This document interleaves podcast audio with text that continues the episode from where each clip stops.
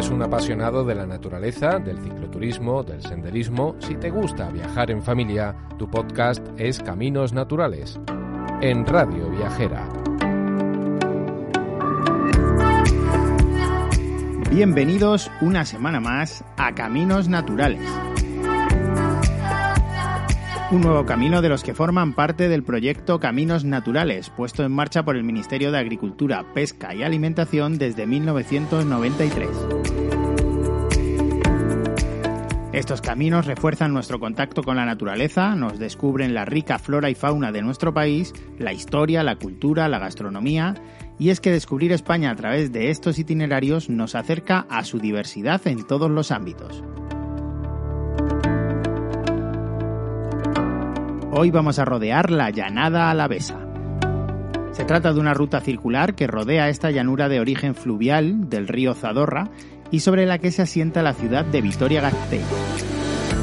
Lo haremos a través del Camino Natural Senda del Pastoreo, una ruta con inicio y fin en Aránzazu y que recorre 485 kilómetros distribuidos en 19 etapas que discurren por territorios limítrofes a las provincias de Álava, Guipúzcoa, Vizcaya, Navarra y Burgos. Hoy te hablo de un camino natural de gran belleza, la senda del pastoreo, un recorrido que transita por zonas elevadas de los macizos montañosos que unen las provincias de Euskadi con la provincia de Burgos y Navarra. Pastizales de montaña que se conservan como tal gracias a la actividad pastoril.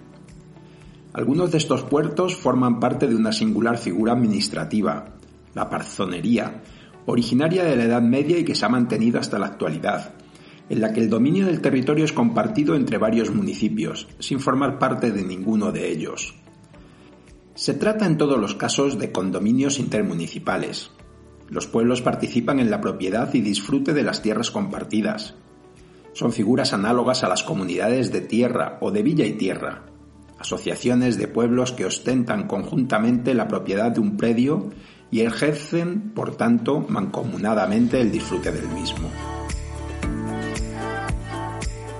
Tierra de pastores. El comienzo de la ruta en el santuario de Aránzazu está muy cerca de la escuela de pastores, situada en el caserío de Gomitegui, que tiene por objetivo mantener vivo el ancestral oficio del pastoreo.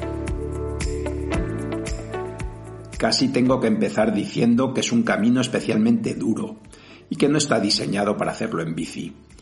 Si te decides, tendrás que buscar alternativas en muchos tramos, y tendrás que estar dispuesto a afrontar etapas de ciclomontañismo clásico, de empujar la bici en muchos tramos y de portearla también en muchas ocasiones.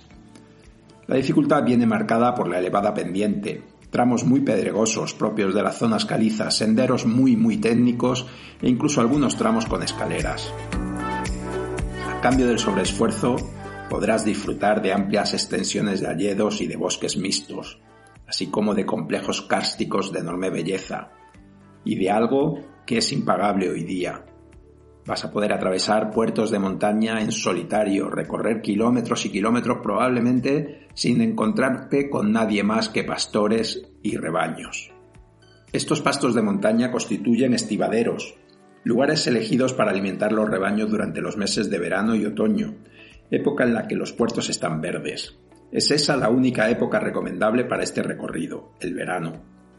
A lo largo de la ruta encontrarás multitud de patrimonio asociado al aprovechamiento ganadero, cabañas, apriscos, bordas o corrales. También abrevaderos, cierres, muchas veces hechos de losas de caliza, y mangas para la recogida del ganado. Una última recomendación que te servirá para este camino natural y para otras ocasiones en las que pedales por la montaña. Asociado a los rebaños de ganado también nos encontraremos en más de una ocasión con perros que los guardan. Muchas veces esos perros serán mastines que nos pueden dar un buen susto.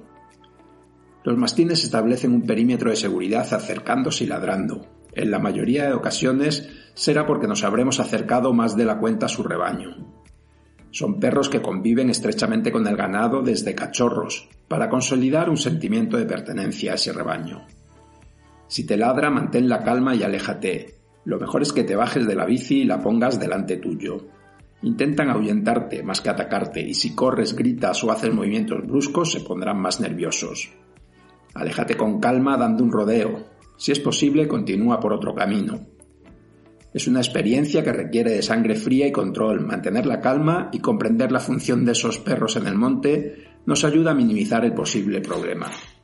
Piensa que gracias a ellos se pueden mantener esos rebaños en extensivo que han sido y son los principales responsables de que podamos disfrutar de esos paisajes que estás disfrutando ahora y gracias a su labor se hace posible mantener la biodiversidad de nuestros montes.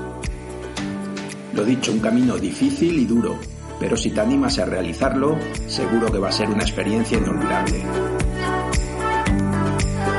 Como nos contaba Chus, el camino comienza en el santuario de Aránzazu. El nombre del santuario, del lugar y de la Virgen está relacionado con la leyenda de su aparición. En sí, la palabra Aránzazu se compone de aranza, que se traduce como espino, y al sufijo zu, que indica abundancia, por lo que viene a significar abundancia de espinos y hace referencia a la existencia de abundantes arbustos espinosos en el lugar. Según la leyenda, un pastor llamado Rodrigo de Balsátegui se le apareció la Virgen sobre un espino y este asombrado le preguntó ¿Aranzanzu? ¿Tú en un espino? Durante los siguientes siglos, los frailes franciscanos se hicieron de Aranzaz un lugar de devoción y peregrinación y un exponente del arte y la cultura. Esta primera etapa recorre la vertiente norte de los montes del Alto Deva y discurre íntegramente dentro del territorio del Parque Natural Aizcorri-Arats, del lugar de importancia comunitaria y zona especial de conservación Aizcorri-Arats, cuyos ámbitos se solapan presenta un paisaje abrupto con importantes y complejos relieves calcáreos y fenómenos kársticos generalizados que dan lugar a formaciones tan diversas como crestas, cantiles y peñas, profundos barrancos, depresiones y campos de la piaz, configurando un paisaje de gran valor estético y ecológico. A poco más de un kilómetro al norte del santuario se encuentra la Escuela de Pastores en el caserío de Gomiztegui, que tiene por objetivo mantener vivo el ancestral oficio del pastoreo, el cual da sentido a este camino natural que pretende enlazar las principales áreas de pastoreo de la zona. Nos cuenta más Bati Sotaegui, coordinador de la Escuela de Pastores. Cuando hablamos de caminos naturales y de sendas del pastoreo, qué mejor que tener la oportunidad de conocer Oñate y Aránzazo, lugares situados en el interior de Guipúzcoa, en un territorio de montaña esculpido por sus moradores, una sociedad rural y sus pastores. Aquí se encuentra la Escuela de Pastores, una escuela que lleva trabajando 25 años formando jóvenes para continuar con esta tradición actualizada del pastoreo. Los visitantes que vengan a, conocer eh, nuestro caserío podrán disfrutar de una exhibición de perros pastor vasco acercándonos las ovejas lachas a nuestros pies. Entenderán cómo gestionamos la escuela de pastores, cómo realizamos nuestros magníficos quesos. Degustarán de un buen chacolé, de nuestros valles, de nuestras montañas y hablaremos y conocerán de la importancia del pastoreo y de los valores que guarda este pastoreo en la sociedad actual. Los pastores vascos, con sus rebaños y con su manejo comunal, han cuidado de nuestras montañas y han hecho sus marchas. Eh, ha habido cañadas, hay cordeles, hay veredas. O sea, son el legado que nos ha dejado el pastoreo, uno de los oficios más antiguos y cultos desde el Neolítico. Escucharán hablar sobre la transhumancia, que es el desplazamiento anual de los rebaños desde las zonas de montaña a los valles. ¿eh? Conocerán ese mosaico de paisajes actuales que los han construido al unísono la propia naturaleza y las comunidades campesinas a través de sus múltiples trabajos en el territorio, sus economías rurales que se han basado en la ganadería, en el trabajo forestal, leña, abejas, huertos, frutales, un tipo de permacultura que hasta hace un siglo ha sostenido las comunidades rurales con gran vitalidad familiar sabrán que en este desarrollo la mujer ha jugado uno de los papeles muy importantes para que eh, se hayan mantenido. Eh, los grandes quesos han sido elaborados por las mujeres y en gran parte eh, subsiste este sector gracias al papel importante que ha jugado la mujer. Decir que desde antaño se producen unos alimentos tradicionales, sanos, naturales, con sabores únicos y exquisitos, aromas a nuestras montañas, a su humedad, brisas, lluvias y a pasto verde. un buen momento para aprovechar y para disfrutar de todo este sinfín de posibilidades que nos da el pastoreo actualizado. Caminos naturales, andar el paisaje, entrenar los sentidos. La segunda etapa recorre territorios de Guipúzcoa, Áraba y Vizcaya, entre las comarcas de Alto Deva, Zuya y Duranguesado. Circularemos por pistas forestales de fácil tránsito, entre alledos y pinares que ofrecen multitud de colores. Se conectarán los paisajes ribereños del entorno del pantano Albina con los escarpados crestones rocosos característicos del Parque Natural de Urquiola, esta zona agrupa los terrenos de mayor altitud de la Sierra de Aramoz, constituyendo una gran barrera caliza entre las comarcas de Arratia, Duranguesado y el Valle de Aramayo. La franja que separa las cuencas de los ríos Cantábricos y Mediterráneos. Para que nos hagamos una idea, en estos espacios nidifica el 80% de las aves rapaces del País Vasco.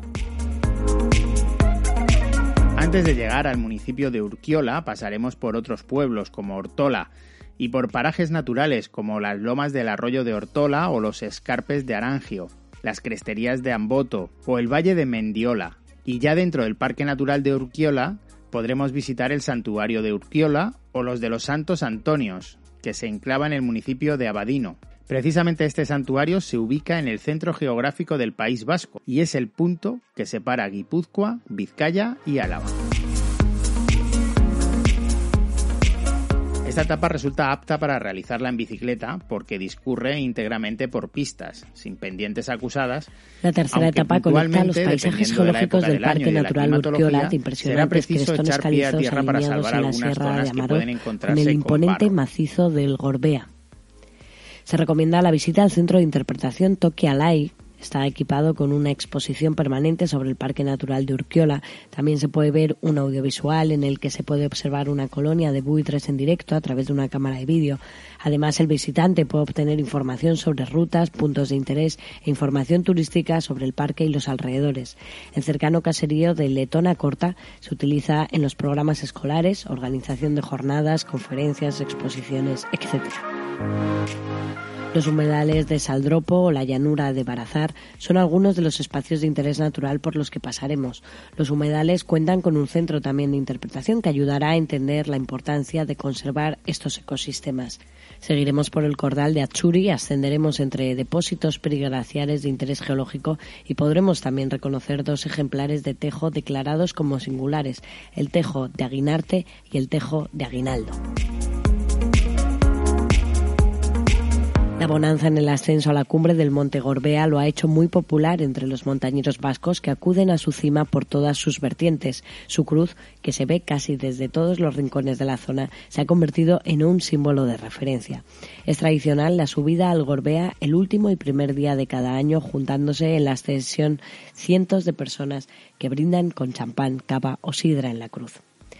Desde el inicio de la etapa en Urquiola hasta Saldropo es posible recorrer perfectamente el trazado en bicicleta teniendo en cuenta algún tramo que requiere cierta destreza como la bajada desde el monte Saibi. Sin embargo, el resto de la etapa, la subida desde Saldropo a Arraba, no es apta para el tránsito con bicicleta.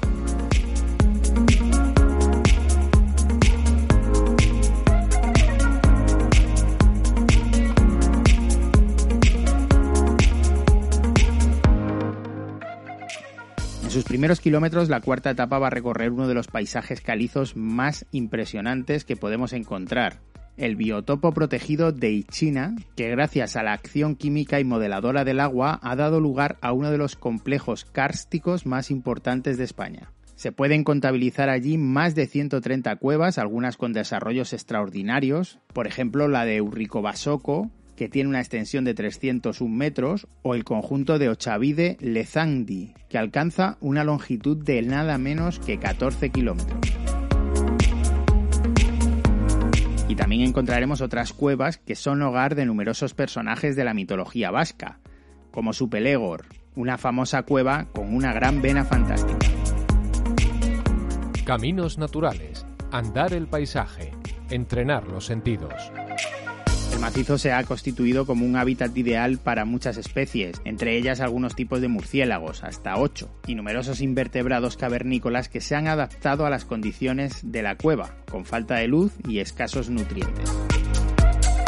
Si lo que te gusta es divisar magníficas vistas de bosques y de pastizales de montaña, sin duda el pico Hipergorta constituye el mirador natural desde el cual puedes contemplar todo el Parque Natural del Gorbea. Caminante también podrá optar por la variante Garrastacho, que tiene una longitud de 13,8 kilómetros frente a los 5,2 de la ruta principal y que ofrece la posibilidad de desviarse por un ramal de 1,7 kilómetros de longitud que finaliza en el núcleo de Garrastacho. Esta ruta quizá no sea adecuada para realizar en bicicleta, ya que algunos tramos tienen una superficie irregular, particularmente aquellos que atraviesan zonas de la Piaz al comienzo de la etapa. Llegamos a la quinta etapa en la que el protagonista es el río Nervión y su nacimiento. Forma una de las cascadas más altas de Europa con una caída de unos 300 metros de altura y un impactante cañón fluvial. Además, en el recorrido contemplaremos la transición entre dos regiones biogeográficas, la eurosiberiana o atlántica y la mediterránea. Esta etapa se localiza entre las provincias de Álava y Burgos, discurriendo en la práctica totalidad de su recorrido por espacios naturales protegidos pertenecientes a ambas provincias, como son los espacios naturales protegidos LIC ICEC Monte Santiago y CEPA Monte Santiago y CEC y LIC Arcamo Gibijo Arrasta. El área del Monte de Santiago es un espacio con gran interés paisajístico, geológico, geomorfológico y florístico. Se trata de un complejo kárstico que conforma la caída de la meseta sobre el río Nervión, presentando numerosas cavidades, así como la impresionante cascada, el Salto del Nervión. Son reseñables además la fuente y el sumidero del Monte Santiago. La zona especial de conservación y lugar de importancia comunitaria Arcamo Gibijo Arrasta es un macizo montañoso de dirección este-oeste entre el valle del río Bayas y Burgos, de orografía pronunciada y abrupta, interrumpida por la existencia de planicies kársticas en algunas zonas. Al final de la etapa llegaremos al pueblo de Villalba de Losa, situado en un alto desde el que se tienen fabulosas vistas hacia el valle de Villalba de Losa. Fue aquí donde nació Juan de Garay en 1528, ilustre personaje fundador de ciudades como Buenos Aires. La sexta etapa y la última de este podcast alcanza el municipio de Bóveda. Discurre básicamente por el Valle de Losa, que pertenece a la comarca de las Merindades, en la provincia de Burgos, aunque realiza algunas incursiones en territorio de País Vasco, en Áraba. El llamado Valle de la Losa tiene implicaciones en el nombre de la arquitectura tradicional, ya que emplea losa caliza, y es la misma que da nombre al valle. Aquí lo podremos ver muy fácilmente en los núcleos de Zaballa y Míjala. También abarca otros términos municipales, como la Junta de Traslaloma, Villalba de Losa, Berberana y algunos pueblos de Medina de Pomar. Ya hemos comentado que la arquitectura característica es en piedra, cuyo elemento más característico es el balcón losino, o llamado también solana, un balcón corto totalmente encastrado en la fachada de la casa y situado en la parte superior de la misma, a ras del tejado. En la llegada a Loma Zacorta se corona el inicio de la Sierra Sálvada y precisamente constituye el límite entre la meseta y los valles cantábricos, siendo una zona de transición entre la región biogeográfica atlántica y la mediterránea para darnos cuenta del calentamiento global, antiguamente se subía un primer rebaño formado por corderas y ovejas sin cría, que eran las llamadas balderas, en los meses de abril o mayo, mientras que el resto del rebaño, una vez ordeñado y vendidos los corderos, se subía ya en junio. Ambos permanecían hasta las primeras nevadas de diciembre, volviendo de nuevo a subir al desaparecer la nieve de la sierra. Hoy en día todo este ciclo ganadero se ha retrasado aproximadamente un mes.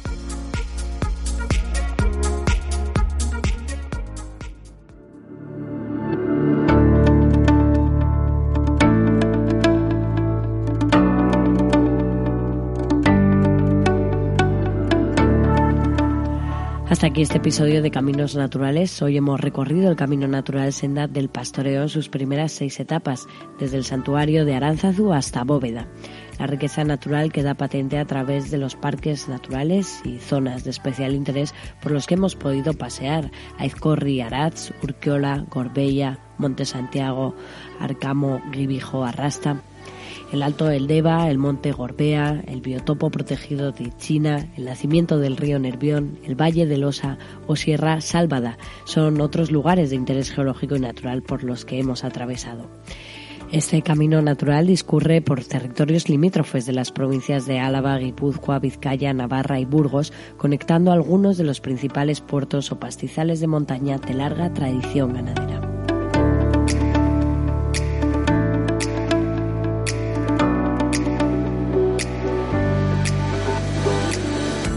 Para conocer más sobre el proyecto Caminos Naturales, visita su web dentro del Ministerio de Agricultura, Pesca y Alimentación en la sección de Desarrollo Rural o descarga su app en tu dispositivo. Recuerda que tienes todos nuestros podcasts geolocalizados al comienzo de los caminos naturales dentro de nuestra app Radio Viajera Onway Podcast, disponible en Android e iOS. Cuando comienzas una etapa de un camino natural, este por ejemplo de la senda del pastoreo que os hemos contado hoy, este podcast aparecerá en tu móvil para que puedas escucharlo.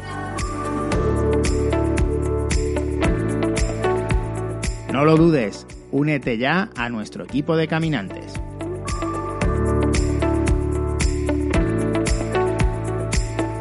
Si eres un apasionado de la naturaleza, del cicloturismo, del senderismo, si te gusta viajar en familia, tu podcast es Caminos Naturales, en Radio Viajera.